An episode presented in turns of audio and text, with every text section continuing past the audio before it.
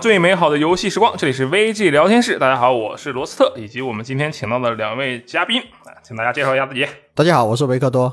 大家好，我是库马。哎，我们先来研究一下两位嘉宾是做什么的。维克多，你先来吧，你是做什么的？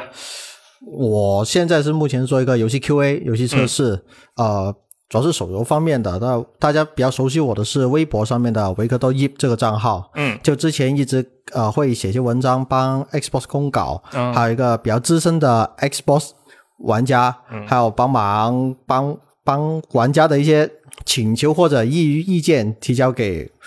官方的一个桥梁。啊，对，我记得你们在那个 Discord 上有一个专门的社区或者说频道，对不对？啊，对，那个社区是一个海外玩家先发起的，一些个小语种的国家的一些玩家，然后发起，然后不知道为什么拉着拉着越来越多的人，然后后来就拉了一个分区，就一个 China 的分区，我就在里面就当了个 leader。嗯，对，大家如果对这个 Xbox 服务这边有什么需求的话，可以去那个呃频道里面提一些自己的想法。然后虽然官方不一定采纳，不一定去修正，但是至少这个声音他应该会听到的。对，听到的。嗯，而且我没搞错的话，好像是中国分区就人最多，是吧？哦，对中国分区人最多。中国人多啊。嗯，好，库玛呢？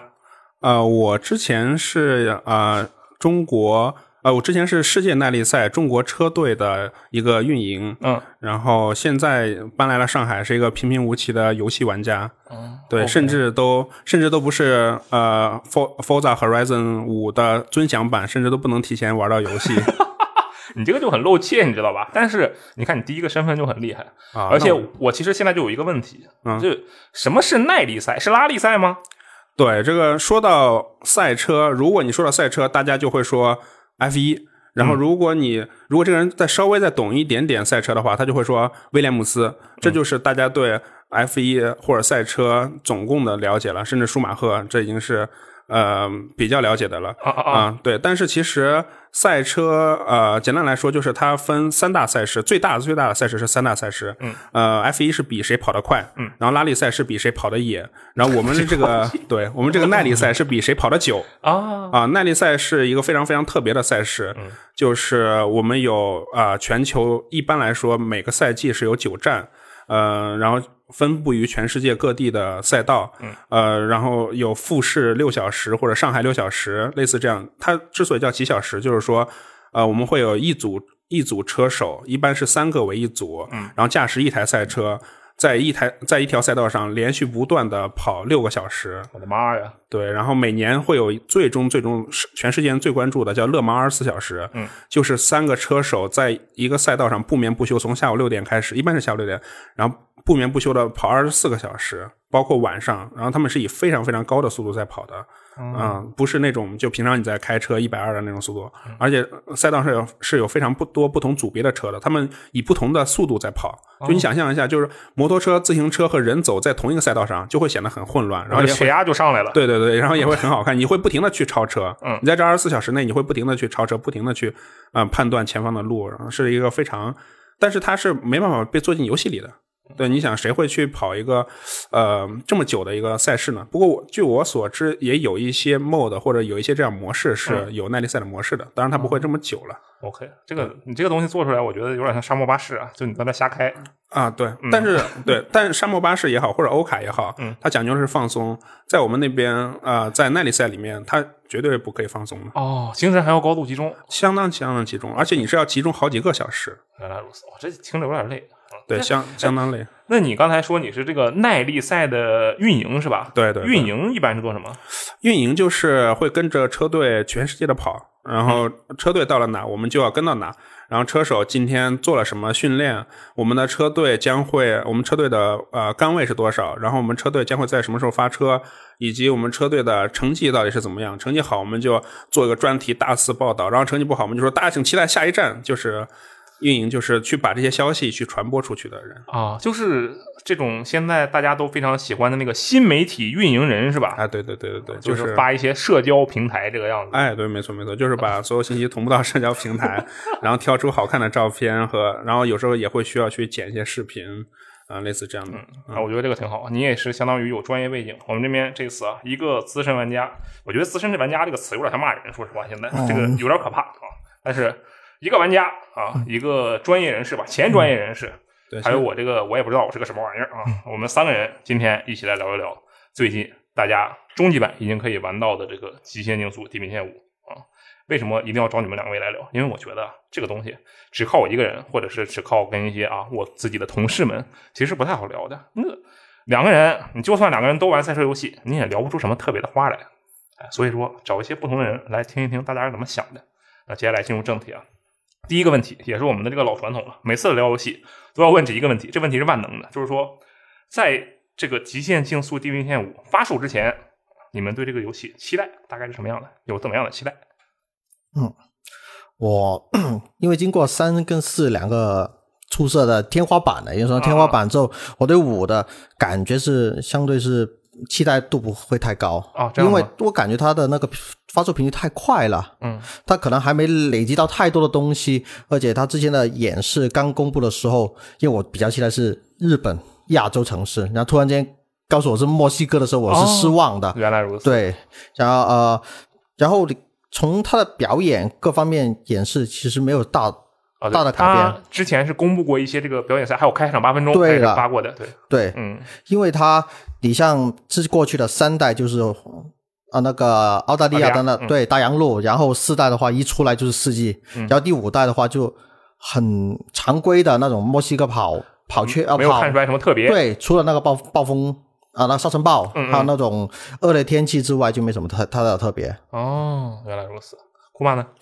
嗯，其实我还是有一些期待的，嗯因为首先它是可以进入 XGP 的，可以免费玩的。你你这个期待好现实啊！行，对啊，它也是一个三 A 大作呀嗯，你可以去免费玩一个微软呃呃工作室出了一个三 A 大作，这还是挺值得期待的。不过我得强调一点啊，就是我发现最近咱们这个无论是咱们这些玩家们啊，就是说这个事情的时候，其实有一个问题，就仿佛 XGP 本身是一个不要钱的东西一样。虽然它的价值确实性价比非常高，但是那个东西是要花钱的。我先说一下。对，但是太超值了，所有 Xbox 的都一定要去买这个。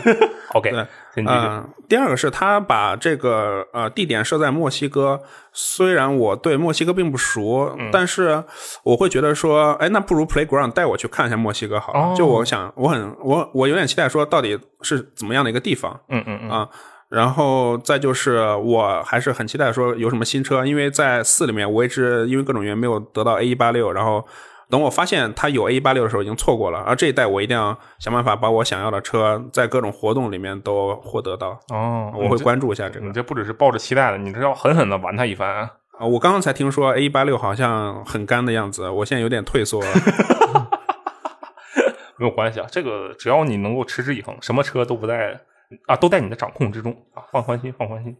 我们这一次其实像我个人的话，对这个《极限竞速：地平线五》其实跟维克托可能差不多，就是期待并没有那么的大，因为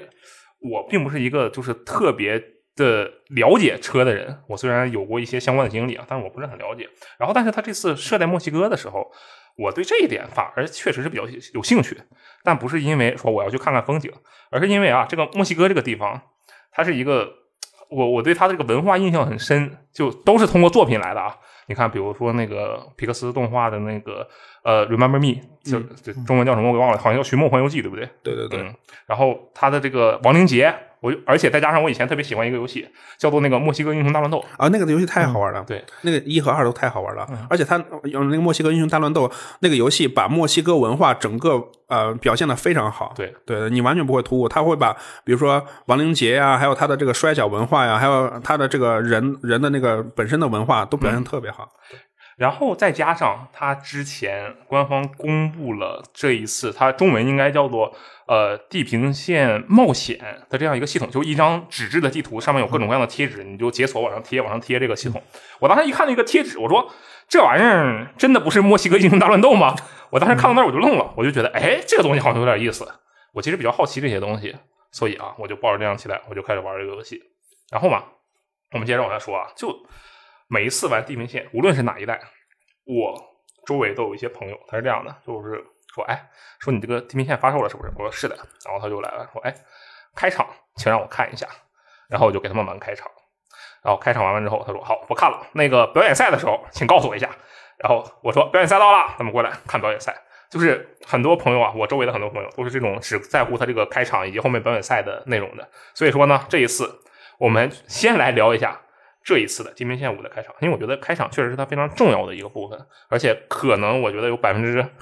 不知道多少的玩家，我猜有百分之三十吧，可能更高。这玩家就玩一个开场，后面多一步他都不带玩的。我我猜测啊，我猜测，那大家觉得这次开场感觉怎么样？嗯，我其实是刚刚来录节目，在罗老师这边才玩到开场。嗯，因为来罗老师这边录节目之前，我就已经把我的游戏兴冲冲的下下来了。嗯然后在我想说来之前一定要玩，然后我就半夜三点起来打开游戏，发现解锁不了。嗯，我就发发微信问维克多为什么解锁不了，但他在睡觉。然后他早上起来告诉我说：“你这个是普通版，没有加钱，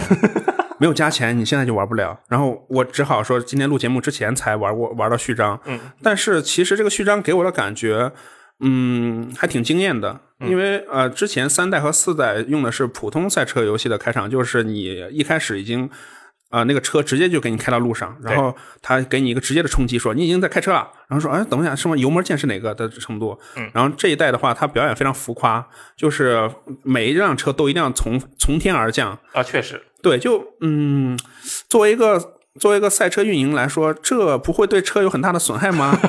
对，所以呃，但是挺挺有趣的这个哎，那我要问你一个问题啊，嗯，就是你看过《速度与激情》吗？啊，对我我已经听说他现上一部已经上太空了，啊，对啊，所以说，那你不觉得这个《速度与激情》也很啊？你没有看过是吗？我看过，我看过啊几部，然后到后面他 family 太多了，然后以至于这一开始一开始说一开始说什么什么什么 and family，然后我就哇，这这是《速度与激情》还是 for for 呃 for for 呃 for the horizon？我就哎，这到底是是哪个游戏？对他们，尤其是他们每个车都从天而降，让我会觉得哎，这个表演其实挺有趣的。嗯，对，呃，而且。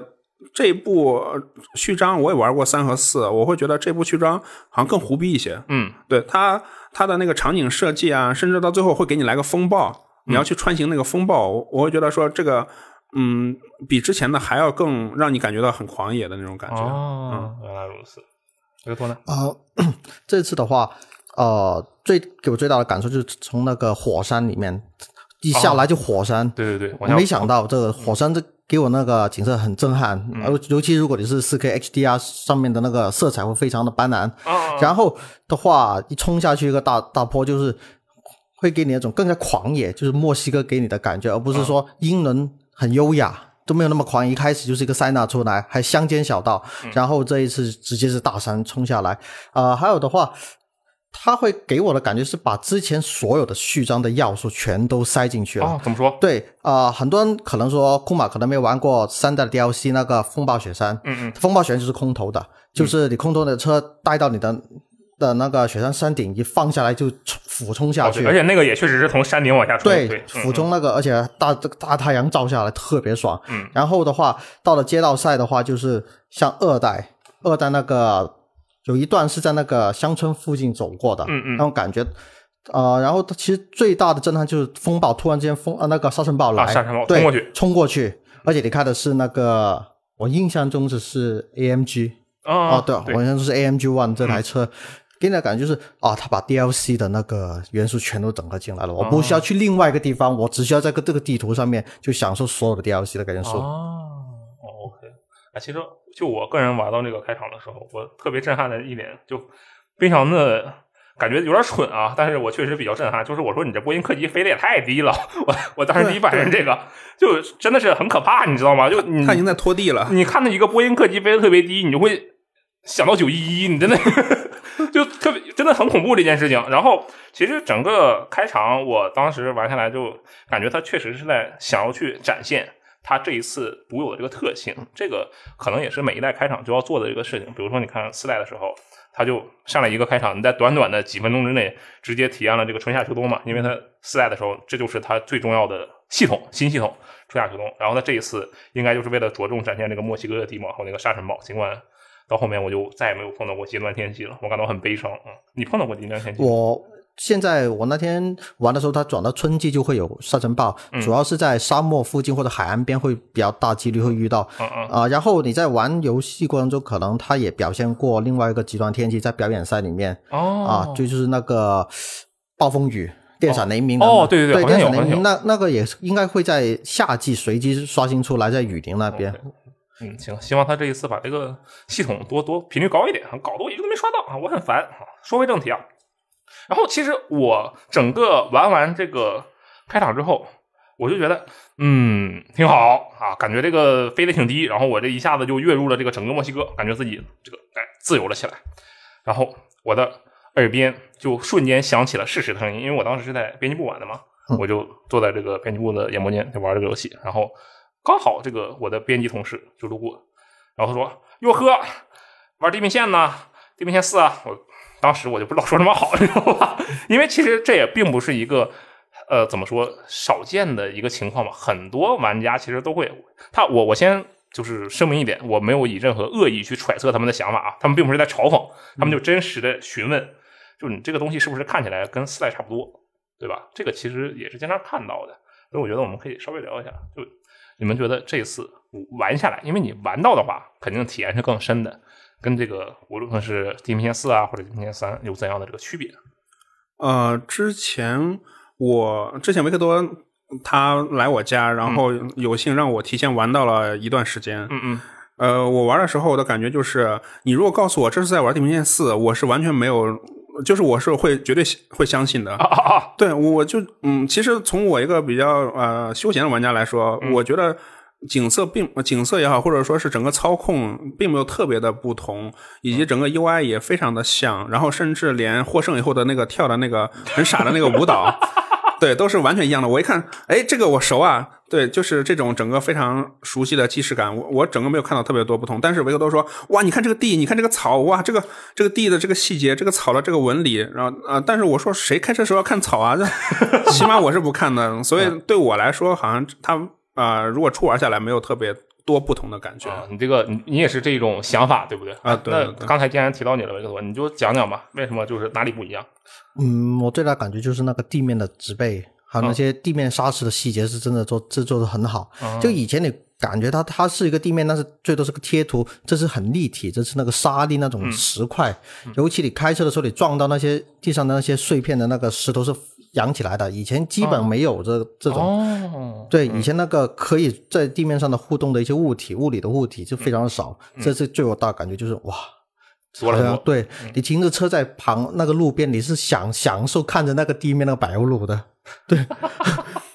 尤其海岸边那种那个日光照下来特别的爽。但如果说从游戏内容上面，它也没有什么大创新，嗯就是表演赛，还有一些普通的巡呃那个公路赛啊、越野赛这样的内容，对，他没有说给那种特别震撼的一些玩法上面的变革。嗯，对，它其实很多内容你是在这个前代，如果你就是之前一直玩下来，我说的一直玩下来是指连 DLC 都玩的话，啊，对，那确实你就会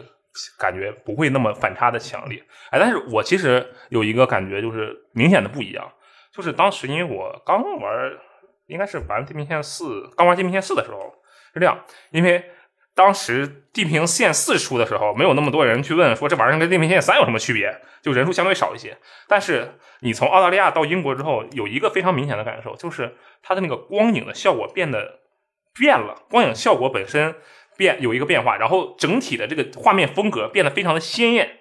就英国的那个色调，我去太鲜艳了。我当时一看，哇，好亮啊！我要瞎了，就饱和度，我这什么东西，就有这样的感觉。但是这一次到回到五代的话，就是到这个墨西哥的时候，它的整个光影效果其实是更加写实，就没有那么的鲜艳。然后整个画面有一种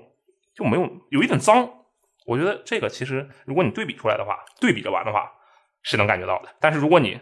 是吧，就直接闭眼玩完一个再去玩另一个，我我也感受不太出来出来特别大的区别。这个确实是。说不定那是因为英国人做的游戏，他们就希望英国阳光再多一点，然后就不要每天都下雨。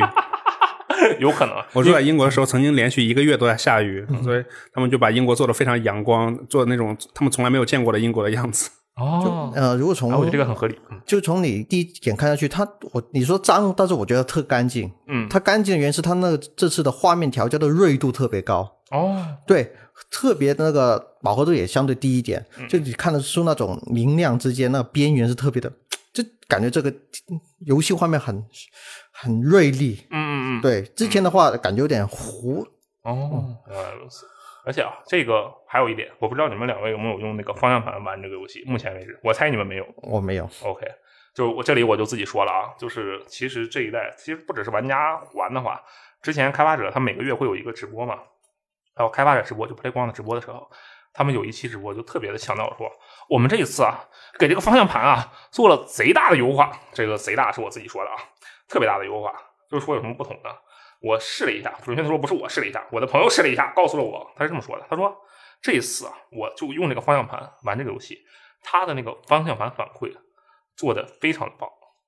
是按照他的原话，他说这个东西啊可以堪比神力科莎了。我觉得对他来说这就是最高赞誉了，因为神力科莎是一个拟真系的游戏，拟真系的赛车游戏。然后他是这么理解的，就是说你去故意压那个路边的那个，它虽然地平线其实是没有路肩的，就很少有路肩那个东西，但是它其实是有那个人行道那个凸起嘛。你去压那个凸起，或者是你找一个有石头的地方，你就轻轻的硌一下那个石头，哎，你就能感觉到那个不同的反馈的震动。还有一点就是超车的时候，超车的时候，你其实听声音的话，右侧，比如说你从别人的左侧超车，那右侧有一个声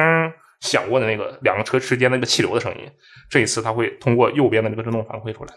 它这有一些这方面的想法，但是我觉得这个东西吧，可能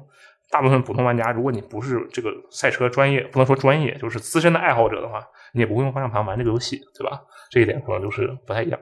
不过我，呃，据我所知，核弹人这个系列，它好像一直是呃对手柄是特别友好的。对，呃，相对其他的游赛车游戏来说，它特别适合用手柄来玩。嗯，这个如果能用的话，反正用方向盘也行，用手柄也行。而且其实方向盘操作难度，我觉得高一点。这、哦这个我很想试不不是很习惯，主要就是因为嗯有机会可以尝试一下，真的还是蛮不错的。呃，还有一点就是我觉得很不同的，就是啊、我之前在玩的时候都是用 Xbox One 呃、来玩的，然后它那个加载时间会非常长。这是 One 还是 X 还是就是 One？Xbox One S 那个 S 是吧？对，OK，S 你们看这个 Xbox 这个命名啊，我们就不多说了，这个已经被人说过无数次了。继续，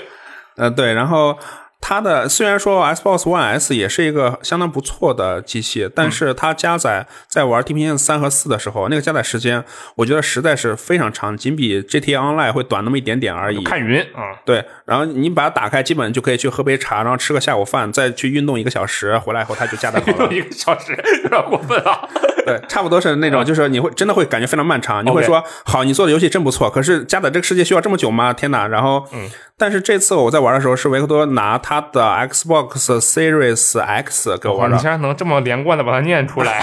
我已经在心里默背很久了。好，对，它是现在最强的主机嘛，也是次世代主机。我现在还没有买次世代主机，但是我在他这边玩的时候，我会觉得这加载速度真的相当的快。嗯，对，就我还没有太反过来的时候，它就已经加载好了。对，而且这一座维克多跟我讲说，它是可以在路上换车的。嗯，就是如果在前一座你开上一辆车，你开车之前，起码是我自己吧，我选车的时候是非常慎重的。嗯，对，因为我想我选了这台车，基本上一时半会儿我都会开这台车了。是啊，然后但这一座的时候，维克多跟我讲，我在玩的时候，他说你可以在路上换车的，然后或者你不用开回车库，或者你不用等特别久的时间就可以换了。嗯，那我就会很愿意去尝试各种不同的车。哦以前有一些车可能我买回来以后我就把它放着了，因为可能操控啊或者各种各样的原因，我不想再去尝试新的车了。这一座我如果它加载时间很短的话，那我还还是挺愿意在不同的地方去开开不同的车的。哦，对，这是我感觉到在次世代主机上玩游戏，玩这这一座 Horizon 跟之前的不同吧。不过次世代主机其实玩玩四的话，加载也是挺快的，但是确实它没有那个就是哇快速换车然后这样的感觉，啊，这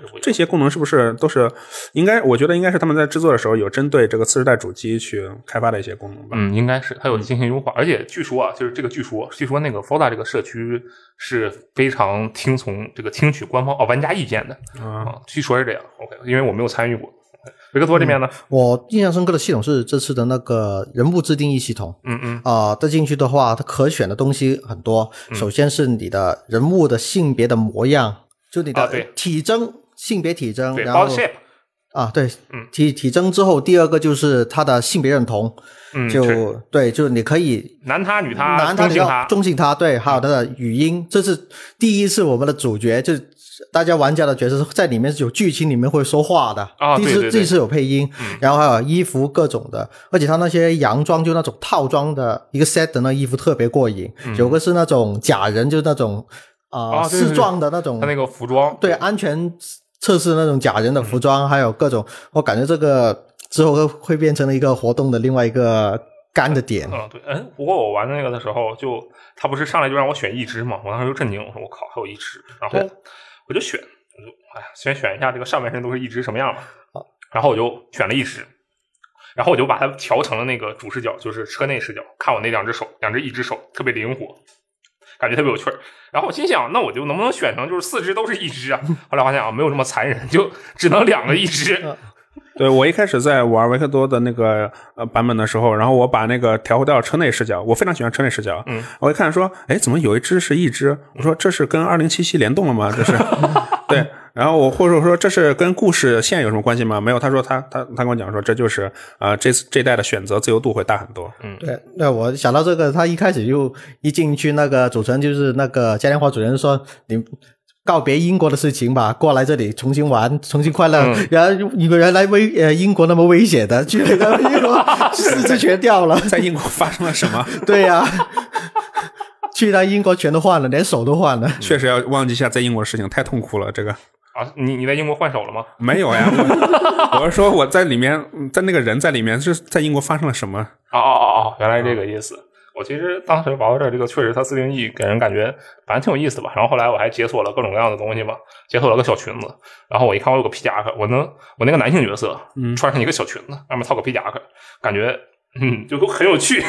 对，这是连手手表一些饰物、眼镜，连这是里面有口罩呢。啊啊，对对对对对，想不到。里面做了口罩。还有那个墨西哥那个亡灵机啊，摔跤的那个摔跤的大大头套面具头套，对，它就有很多这种哎非常有趣的，也跟它这个文化有关的东西啊。而且说到这个文化的话，我这一次其实有一点，我可以说是我个人吧特别满意的一点，就它墨西哥嘛，其实你当当你提到墨西哥的时候，就就会想到甲壳虫，大众甲壳虫，就因为那个甲壳虫的那个车最后一台是在那个墨西哥产出来的嘛，它最后面我记得大概是呃四五年的时候就只在墨西哥产了，然后这一次哇，这个游戏里面有一个专门的这个 Voto，就是墨西哥人的甲壳虫的叫法的整个的故事线，哦十二个故事，就是从你去野外找甲壳虫，哦，这个你挖到了甲壳虫，然后说这个车这么牛逼，这么有历史文化，墨西哥代表车，我们拿它来搞各种各样的事情吧。嗯，然后你就开始把这个车开始进行改装，哦这不是你改装，是这个系统帮你改装，你就可以在这条故事线里用甲壳虫做各种各样的事情，比如说你去改装成越野版，然后从山上往下俯冲，嗯改装成这个漂移的版本，你就去那个弯道连续的弯道去甩尾得分，嗯然后还有这个直线加速赛，到后面加辅助轮，防止你这个车头翘起来嘛。他这一次做了大概是七八个这样的甲壳虫的版本，然后每一个都可以直接玩一下。这是一开始就可以玩的吗？嗯，对，就是一开呃后稍微往后一点点。啊，那我还挺我记得好像那个个出发点是在城里面的。呃，对对对对，有它有个甲壳虫的那个图标，然后点下去就会说这个这个故事。对，这个地平线故事，这个其实前作也有，但是这一次的这个甲壳虫真的是给我印象特别深。啊，那我一定会去感受一下。它这个真的就挺棒的，而且你要知道，就是这个东西就让我感觉文化氛围更重了，因为它之前像是呃对话的内容啊，因为刚才维克托也说了嘛，其实这一代主角才会说话，他之前对就就听 NPC 在那儿说话，你就听了就完事儿了。其实，在英国或者在澳大利亚的时候，他们也会讲一些这方面的事情，就是啊，我们这边这个车怎么怎么样，然后你看我这人好，风景好，姑娘美，这那的这些事情。但是这一次墨西哥给我的感觉在这一点上就是大幅得到了强化，因为它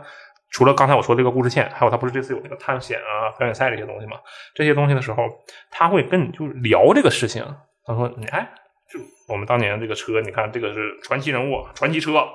这个就有一种玩什么的感觉。这个比喻不太恰当啊，但是有一种玩 GTA 的感觉。就 GTA 的时候，不开车就喜欢听 NPC 跟主角在那疯狂的说话，然后探讨事件的发展嘛，就这样的感觉。这个东西我觉得其实你从他的对话里能感受到那个啊、呃那个叫墨西哥人对家庭。嗯 family Family 这个事情非常 care 的，因为你没有会发现，不是说这个不是一个梗，所以就我知道他那个墨西哥人是很注重这个家庭的维系的。然后嗯。你会发现，他每那个 NPC 跟你说的话，他每次都是引用是我的爸爸、我的叔叔、我的爷爷，就我的 family 是很爱汽车，然后他们也收藏了好多汽车，然后他们的汽车文化在言语之中表达是 family 跟汽车就是墨西哥人的一部分。啊，对，这好像是他原句就是这么说的，就有这么样一个台词。对的。嗯，对啊，一进来就 amigo，然后就说啊、买买啪啪买妈妈，就是那很多一大他，而且他用的不是 mother father，而是直接是用西班牙文。它是有很多对话中间是直接用一个中括号，呃，英文版是这样，嗯就是一个啊小的，那是中括号、小括小括号，小括号然后来用原文，就是原本英语应该是什么词，但是它音频是那个西语的音频。对对啊、中文状态下也是，就是你看到对一个括号符号括符号一个中括号或者小括号也好，这就代表那句话是用西文来说的，他不是用英文来说的，而且他的口音特别性感。嗯，我觉得这个真的是，啊，他这他这次搞的这些呃，像是文化向的东西啊，真的是让我感慨挺深的，因为他仿佛就是想让我赶紧沉浸到这个地方。他不是有那个远征嘛？这次他新加的，我不知道那个中文是不是叫远征，就应该是叫远征啊。然后就是你到一个地方。它可能是它的一个遗迹，就是名胜遗迹，然后就拍照啊，或者找东西，上火山去探测这些东西。然后我当时玩到这儿，我说这都是什么玩意儿啊？我我为什么我一个赛车手怎么就跑到火山顶来看什么时候地震了呢？我是神经病吗？然后，但是我往后面玩一玩，他其实又让我参加了他们的那个晚上的游行，开着一个大花车，哦，对，在那里啊可以开，花车吗？对，对开着一个巨大的花花车，哇，太酷了！然后最后还开着花车从悬崖上面冲下去了。哦，对，我当时就觉得，哎呀，这个东西真的是他在文化这方面做的，就让我对墨西哥又燃起了兴趣。所以这么他，就是啊、通过这种其实不是远的，算是表演赛的一部分。啊对表演赛的部分，它表演赛分两种，就例如这种体验类的，一种是竞速类的。体验类的话，就更多都是结合你像那火山，就告诉你那个墨西哥的地貌，嗯啊，然后遗迹的话就是风暴加遗迹，就墨西哥的那个玛雅人的文化一部分，然后还有一个花车，就他们的现在的叫民民族的一个代表性的一个活动，嗯对对对那种 party party 文化，对，而且最后冲进去的时候，我感觉特别的可怕。为什么？让我想到那个游戏第一场表演赛，他开着开着，旁边跃出来大概三四个摩托车手。哦，我当时看到那儿，我心想啊，这也没什么，这地平线四里也有啊，就是跟摩托车手比赛嘛。对对对，对啊，然后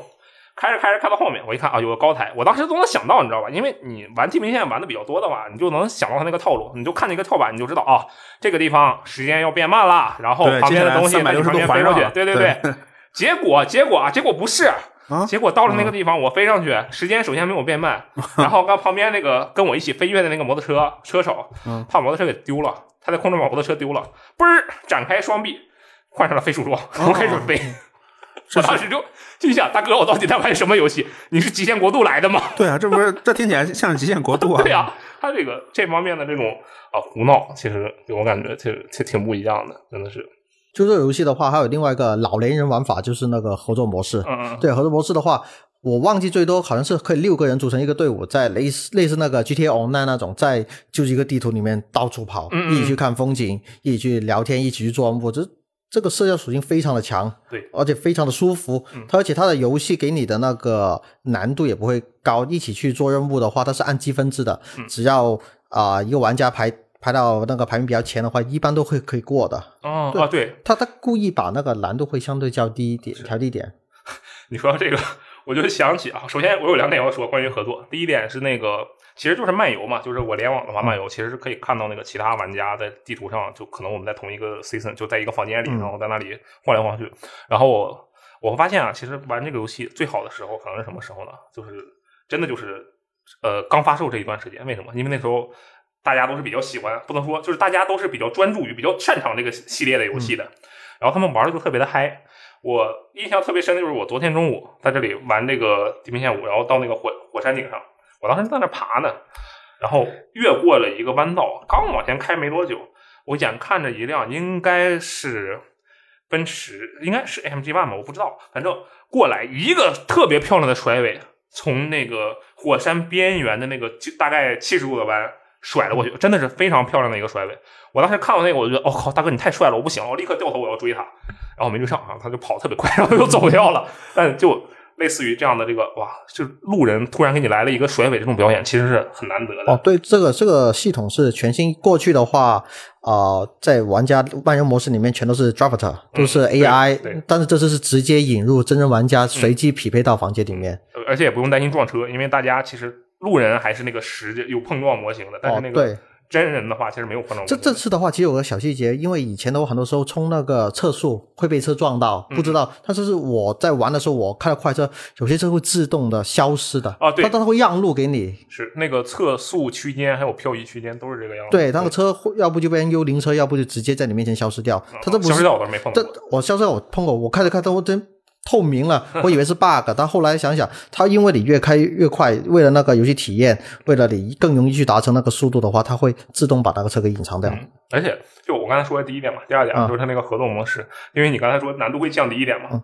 我这个情况真的只适用于两个人的时候，你知道吧？当有三个人的时候，就是说这个游戏是这样的，它不是说人越多越低，而是说有你有两个人的时候，有一个人可以摸鱼；当你有三个人的时候，就是也只有一个人可以摸鱼。无论你有多少人一起组队，都只有一个人可以摸鱼。为什么？他那个机制就跟以前一样嘛，是分于分为两队，比如说我们两个是一队，那么我们两个对抗其他的六位车手。然后如果是第一名的话，假如我的队友，我这个队友是个大佬，他是第一名，那么他能超越前面六个对手，他能当第一名，我当倒数第一名，我们两个照样都能赢，我也算赢。但是如果是三个人的话，只有一个大佬的话，他就带不动了，因为我们落后两个人的话，对面的分数就会比我们的分数高。所以说，这个游到后面我发现啊，这个游戏原来不能大家一起胡搞。就是我我本来想的是，你看啊，我们有六个人，对不对？那对面只有四个人啊，最后四个人或者两个人，我们首先派对应的人数把他们车全部卡死，然后剩下的人就往前开。后来发现啊，不可以，不可以这个样子，就会输的，这样这样玩不了。然后其实就哎，感觉挺有意思。但是说实话，这次合作模式我觉得有一些地方有点奇怪，就是他之前我不是说了一个远征模式嘛，就四处拍照，然后它有一个问题在于，它那个东西不是完全的一人做完，所有人都解锁的。就在一个那个远征模式里是，比如说你要拍五张照片，但是这五张照片是每一个人都要去拍一次，它是自己结算自己的进度，并不是说一个人拍了，剩下几个人就不用管了，你们拍别的去。它不是这样的进度，这个这个机制其实在现代这个怎么说，嗯，游戏环境下是比较少见的。一般来讲，大家都会鼓励你都组队了嘛，那一个人做了，你们都做了啊，都都一样，对吧？这个，嗯，也不知道算不算缺点，可能是他自己故意为了跟他那个赞赏系统绑在一起，故意这么设计的，这个有待考虑，好吧？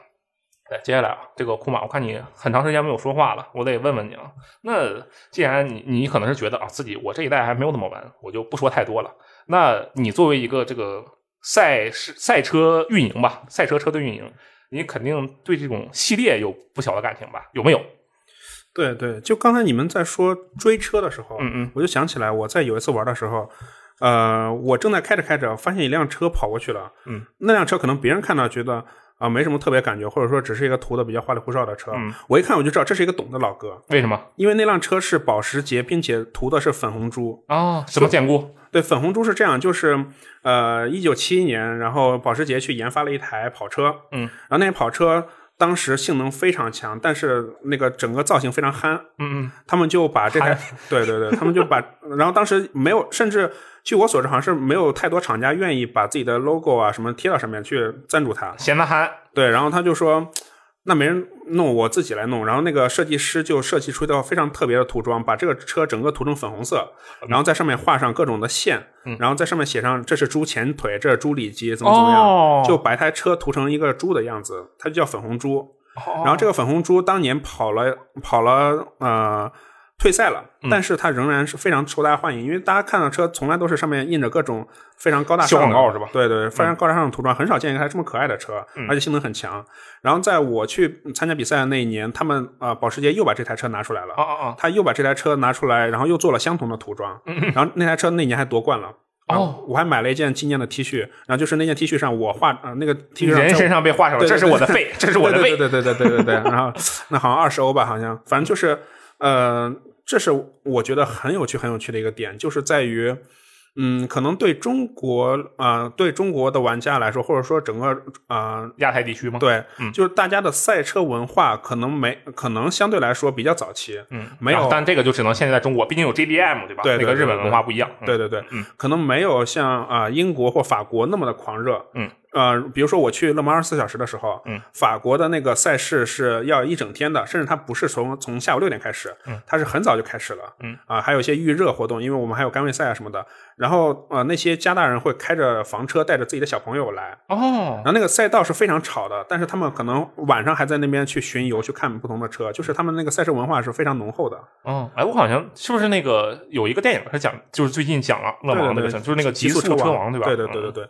对，呃，所以他们当、呃、聚集在勒芒的时候，是那种你可以感受到那种非常浓厚的赛车文化。嗯，然后这种赛车文化，其实在我来看，也反映到了 Horizon 这个游戏里。嗯，对，就是我每次去买台车，我都会去看一下它的涂装。嗯，然后那个涂装一看就知道，这里面肯定是有不少懂车的老哥做的。哦，比如说有最经典的那个弯呃高尔夫弯曲的那个涂装，嗯，还有我刚刚提到那个粉红猪的涂装，还有我可以看到有好几有好几个车，它是以当年的那个冠军车的涂装来涂装的。哦，啊，或者是甚至当年我们的那个车队也有爱好者把我们车队的涂装涂装到了一台车上去，嗯嗯嗯，对，然后这这一点就是我看到的时候我会非常欣喜的感觉，哦，对，就可能对于我一个休闲玩家来说，或者对于我一个平常就自己开开车的玩家来说，嗯，赛车文化是非常吸引我的一个点。嗯嗯嗯，对，这是第一个点吧。第二个就是我入坑是从啊、三代开始的。，OK，对，因为我在三代，我是我非常非常清楚记得，我是看了那个预告片，我就说这游戏我要买，当时还没有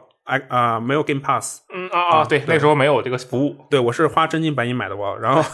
大家都是花真金白银买到的。我在在 X 在 Game Pass 以后，大家好像就已经很习惯这个游戏怎么还不进 Game Pass？他今天不进，下个月应该进吧？我等等他，我给他一个机会。对，总之就是我在三代我看到那个游戏，我我看到他表现澳大利亚的风光，我立刻就决定要买了，因为哦。之前我在澳大利亚住过一段时间。哦，对，然后他尤其他选择了啊、大洋路，墨尔从尔墨尔本出发的大洋路，嗯，然后路上一路有十啊、十二门徒那个呃自动呃自然风化的那个石头，嗯，就你一看就会觉得哇，这个这不就是当年我在大洋路上坐着大巴，呃我没有办法去开车，嗯嗯啊，对，但是我坐着大巴去看的那个风景嘛，就非常非常漂亮。然后在墨尔本的那种非常慵懒呀、非常轻松的感觉，一下就都回来了。我就特别喜欢那个感觉。然后到第四代又是英国，我又特别喜欢，因为呃呃，对我在英国也住过一段时间，然后我住那地方就是那个乡村，就跟那个嗯游戏里一样，对对对对对对，就是羊，还有那个石头，但是我当然我不能撞它，我在我在游戏里撞了个痛快，对，然后还有就是我有一次我记得非常清楚，有一次我开车的时候，我在随便开，我在乱开，因为地图上有各种各样的任务，我只是往那儿开，开的时候我都遵循两点之间直线最短的这个，我从来都不按导航，我就是两点之间那个位置在哪儿好，我就直直的开过去，直着怼过去。对，嗯。然后我开到一个地方，发现哎，这不就是爱丁堡那个城堡吗？嗯，而且它那个角度给的特别好，嗯。它那个角度就是你从爱丁堡那个城堡出来下来会看到的爱丁堡那个角度，哦，而且你还可以买爱丁堡的那个城堡，要一千五百万嗯嗯。啊，他会送你一辆车，然后从此以后爱丁堡城堡就是你的车库了。嗯。啊，这个这点特别酷，尤其是当时，嗯，当时时间正好到了晚上，嗯，然后那条街上的那个商店灯开始亮，亮起那种黄色的灯，嗯。然后你就看那个城堡，城堡也开亮一些黄色的灯，你那时候那时候那那种既视感，就是之前的那种特别熟悉的感觉，一下就都涌上来了。哦，你这个太高端了，就是首先我得去过英国才能有这样的感觉，对不对？嗯，对，但是但是嗯，就像嗯，你有没有你有没有体验过这种感觉？就是在玩，不管是在嗯，即使啊我明白你的意思。对，即使它不是不是呃那个地方，但是啊、你也去也，会其实其实有的，就那个，而且其实是这一座，就《地平线五》啊它有一个环岛赛嘛，嗯。然后叫做格利亚，应该是。我开到当时大概地图北部、东北部、呃西北部那边的时候，它有一个呃高架一样的地方，有那个桥，有隧道，然后两右侧是那个山，因为它是地图外面了，就只能是山了。然后我当时穿越那个隧道，看走过那个桥，看到右侧的山，我的脑中瞬间回忆起了我当年在啊中国的日子，就是在这个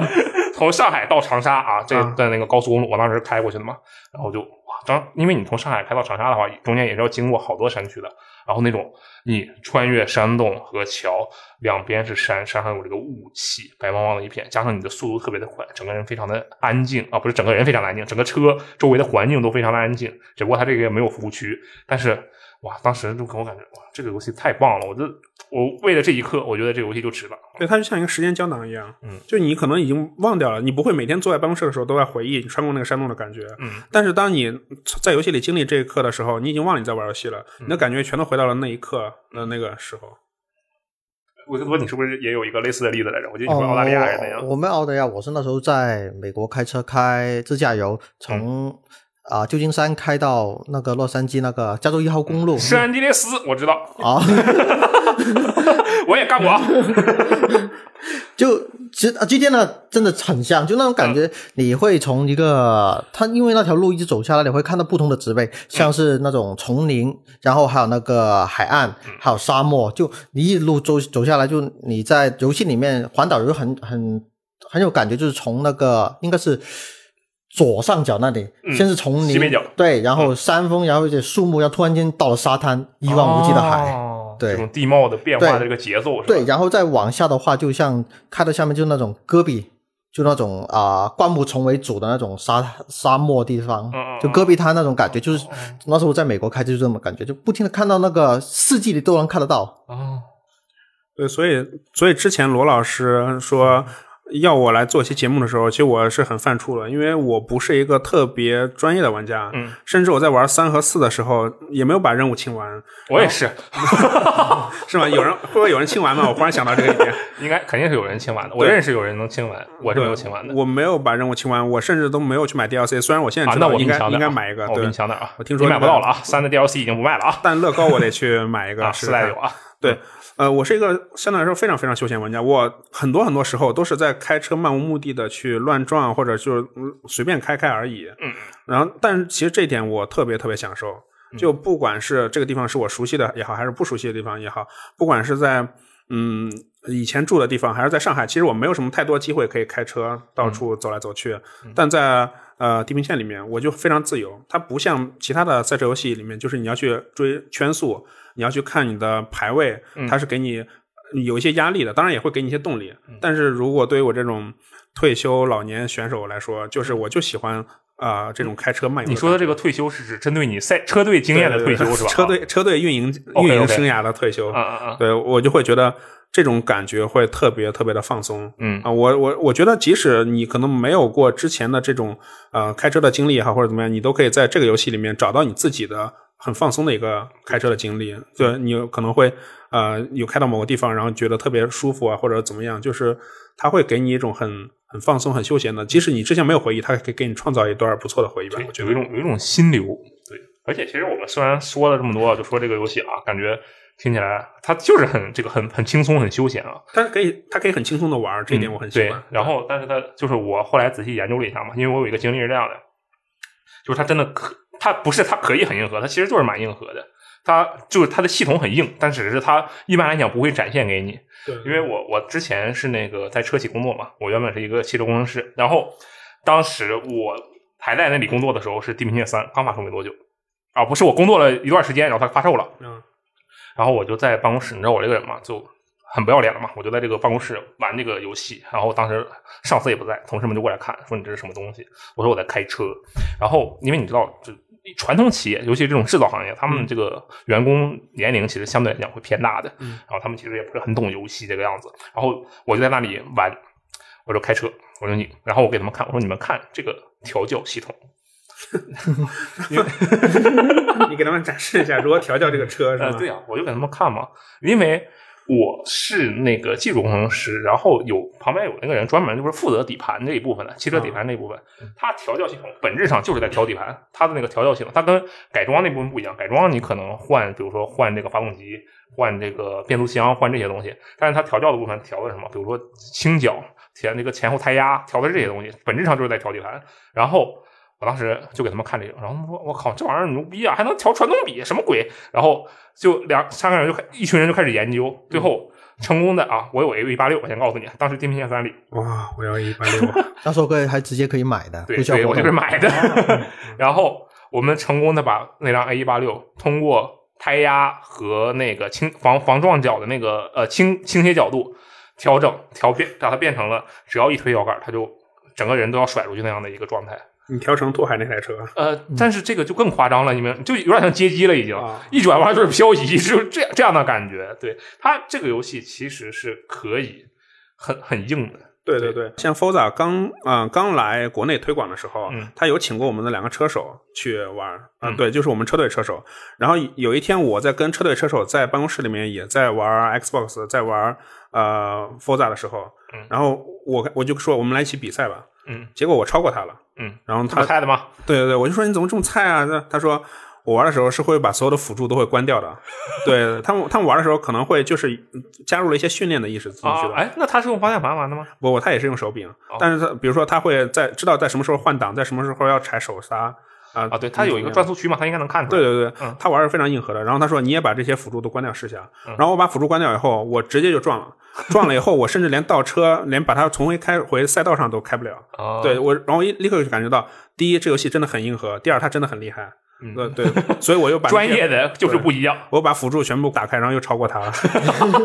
获得了最后的胜利是吧？对不过这游戏真的是，就 ABS 就防防防爆那个防爆死，真的是开和不开完全就是两个游戏。对对对，你你这拐拐弯的性质就不一样了。对你你开的你打开以后，你你以为你开车很厉害啊或者怎么样？你觉得哇这个车我我都救回来了。嗯其实你如果想要真的非常硬核的玩，你是可以把那些关掉的。嗯然后你发现很难救，对然后你发现真的它跟真车的操纵会感觉挺像的。对它的这个就是这 Horizon 系列的那个友好度比正片要好很多，就那个上下限都拉得很宽。嗯，对，这这就是。啊、不同追求的玩家也能在游戏里面得到乐趣。因为我之前看 B 站有一个是赛车手，嗯他就把所有辅助关掉，然后用方向盘。他说用他台在真实情况下也开过的同样的车，游戏里也有。他说在过弯呃漂移的所有的操作逻辑是跟真车一模一一一样的对的他是能在游戏里面感受到那种漂移的那种操作的体验的。嗯，就它的这个改装系统，其实我觉得算是它和那种就大家大众会比较熟悉的，比如说《极品飞车》这样的游戏特别不一样的地方。就因为一般来讲，你看《极品飞车》，你玩的话就经常啊全左神教，就你把所有的东西都调到左面，然后你这个东西就操控感特别的强。但是这个游戏就真的你要去花心思去搞这个事情。因为我 开那个泥地赛。我说这泥地赛开吧，我当时开这个车啊，就选那个他反正有有绿色车辆嘛，我就开，就怎么开都开不过。我说这什么鬼啊？我也不是什么菜鸡，我有可能其实是，但我以为我不是。然后我就什么鬼？我就很气，我说算了，调一下吧。然后就把轮胎换了一下，换了一个轮胎，立刻就拉低了。他的这个其实是可以说是有点夸张的，这方面做的真的是很厉害。轮轮胎这个就说到这个引擎，就是 Forza 的引擎一直是以轮胎为基底去开发的，就它的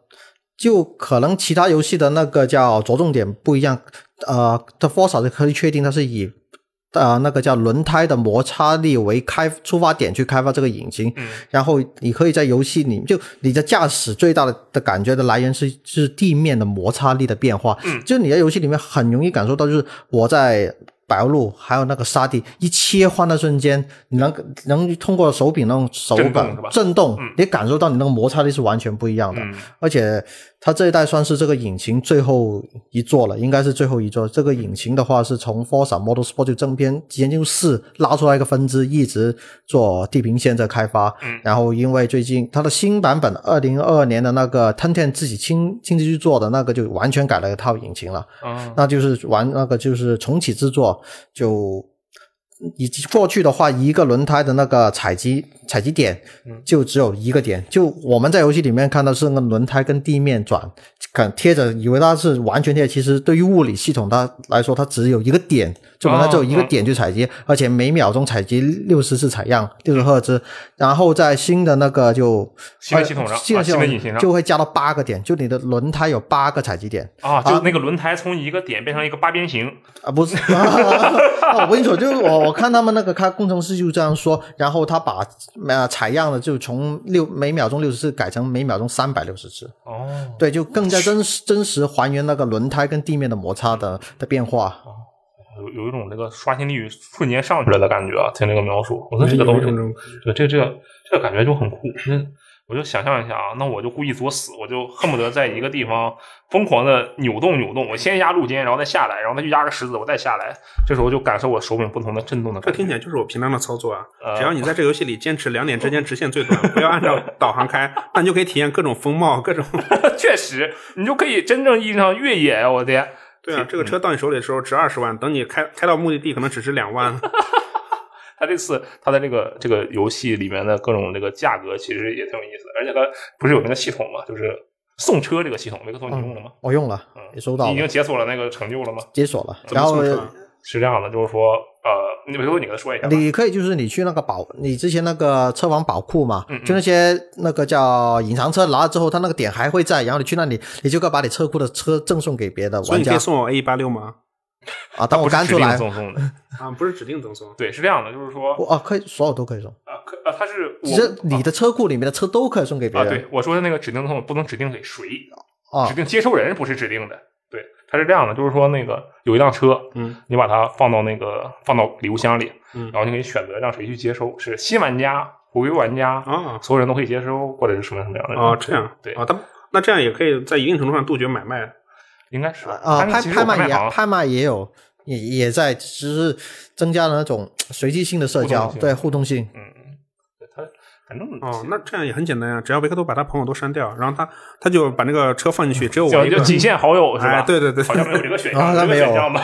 好，我记得好像可以指定，哦，可以可以指定定。我那时候可能按的比较快，那我看到说我就随便选所有人，因为我就试一下是这个系统而已，好像可以指定送给谁。我还真没看到，那可能是我看错了。对，这个回去再研究一下啊。这个我我会回去让维克多多试一下这个，嗯，多送几辆车是吧？对对对嗯，我我可坏了，我送我要给别人送车，我当时心想，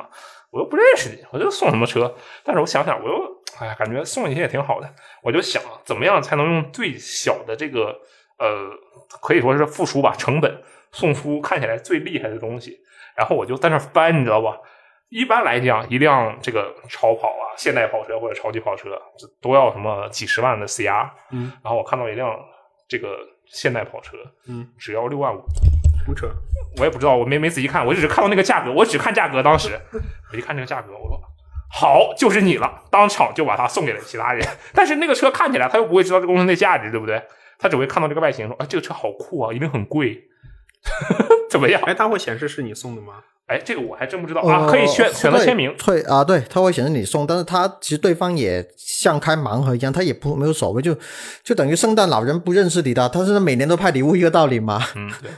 对吧？就就蛮好的。哦，对，而且我跟你讲，我觉得这一次你一定要玩，为什么？就是你一定要彻彻底底的玩，嗯，因为他这一次里面目前为止最贵的车，嗯，是三千万 CR 的一辆车，是谢尔比。哦，对，你可以去研究一下这辆车。你看，这就是为什么你没有氪金，导致你可能就要花三千万。如果你氪了金的话你买终极版的话，它会赠送你一个兑换券，这个兑换券可以换车行里的任何一辆车，只要它的卖，你就可以换。嗯，好，我就可以拿这个券去换三千万的车。但是我觉得也呃呃，地平线系列也有一点比较有趣，就是它的那个车之间的呃差别比较大，嗯。它就不会导致，比如说你在普通的竞速游戏里，嗯这个车快就是快，你就是能拿第一，嗯，这里面的话车有不同的用途然后对甚至车还有不同的历史，你有不同的喜好，嗯，而不会说，比如说你在普通的竞速游戏里你喜欢这台车，可是这台车它的速度顶级就那么多了，嗯，你不得不忍痛放弃这台车，而用一台你可能没那么喜欢或者长得比较丑或者各种原因，嗯但是它很快的车，嗯嗯。但在这里面你开哪台车都 OK 的，对对，就它不会有那种极限的数值上的追求吧，起嗯码对于我这种呃休闲选手来说是这样的。其实总体聊下来，就会感觉啊，这个游戏蛮，其实可能用“自由”这个词会是比较好的一个词，就是本身各种各种各样的玩家都有自己的选择，可以在其中做出自己的选择，然后都能享受这个游戏。对，而且自由也是它这个系列非常看重的一个点吧。对，就不是赛道赛啊，是这个瞎逛。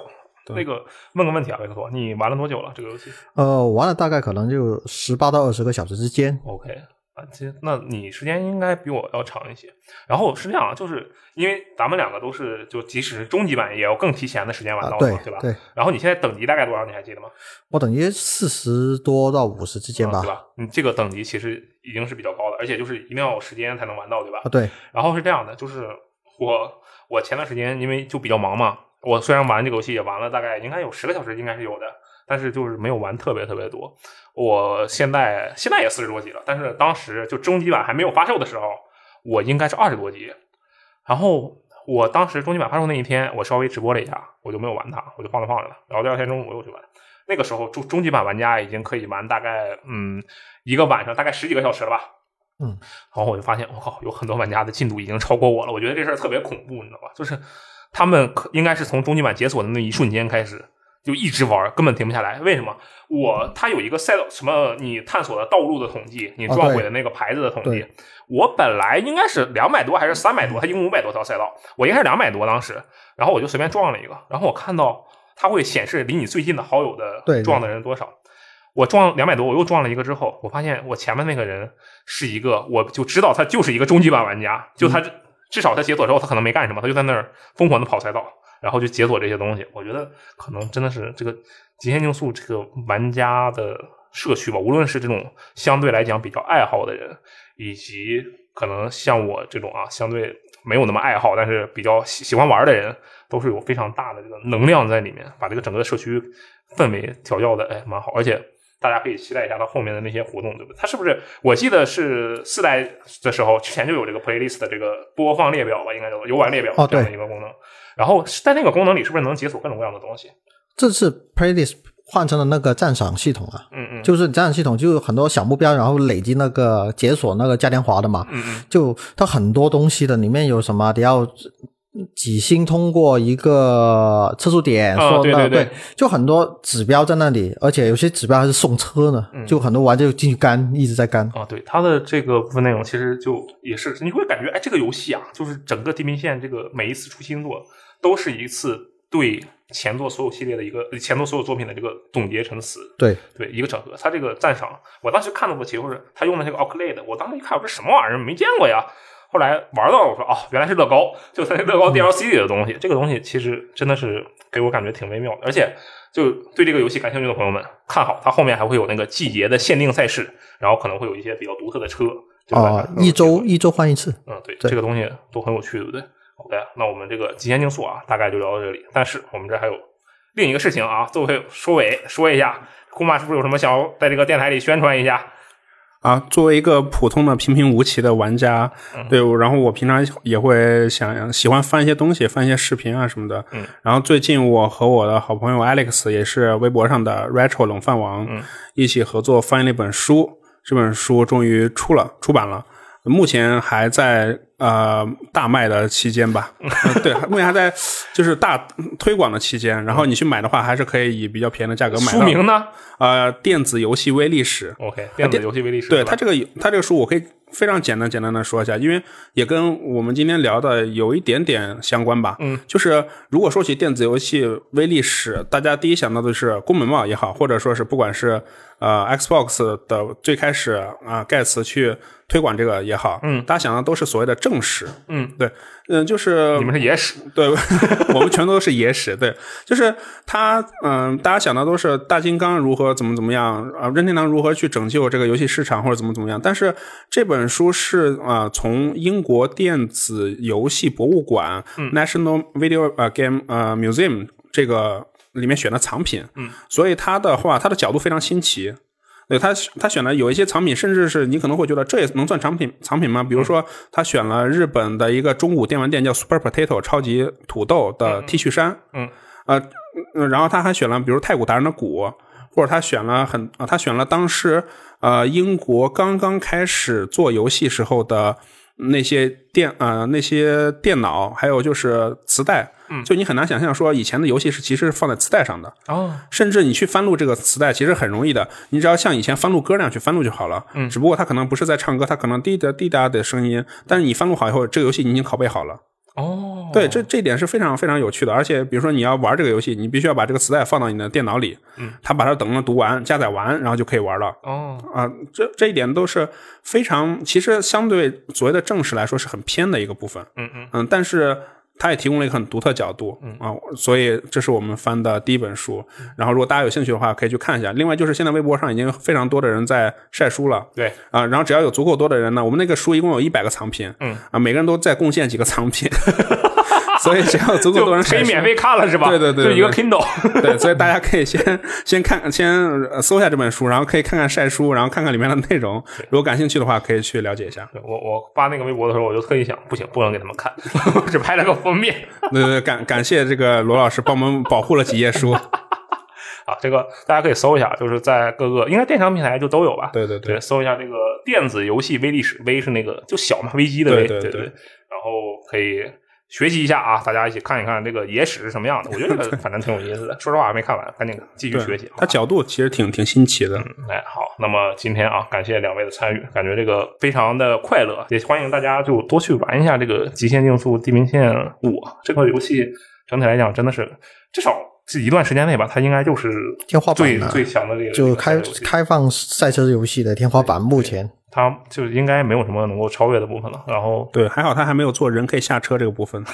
我们现在期待有一天人可以下车。哦，不对，这个就是极限国度了。对对 对也是啊、那这个这期节目就到这里啊。大家对这一款游戏有什么样的想法，或者有什么期待，或者你对那个电子游戏微历史这本书啊，你要是看了有什么想法，也可以在评论区说一下，好吧？那么以上就是本期的微机聊天室，我们下期咱们见，拜拜。拜拜。拜拜。If you wanna run away with me, I know a galaxy and I could take you alright. I had a premonition that we fell into a rhythm where the music don't stop for life. Glitter in the sky, glitter in my eyes, just the way like. If you're feeling like you need a little bit of company, you met me at the perfect time. You want me, I want you, baby. My I'm levitating.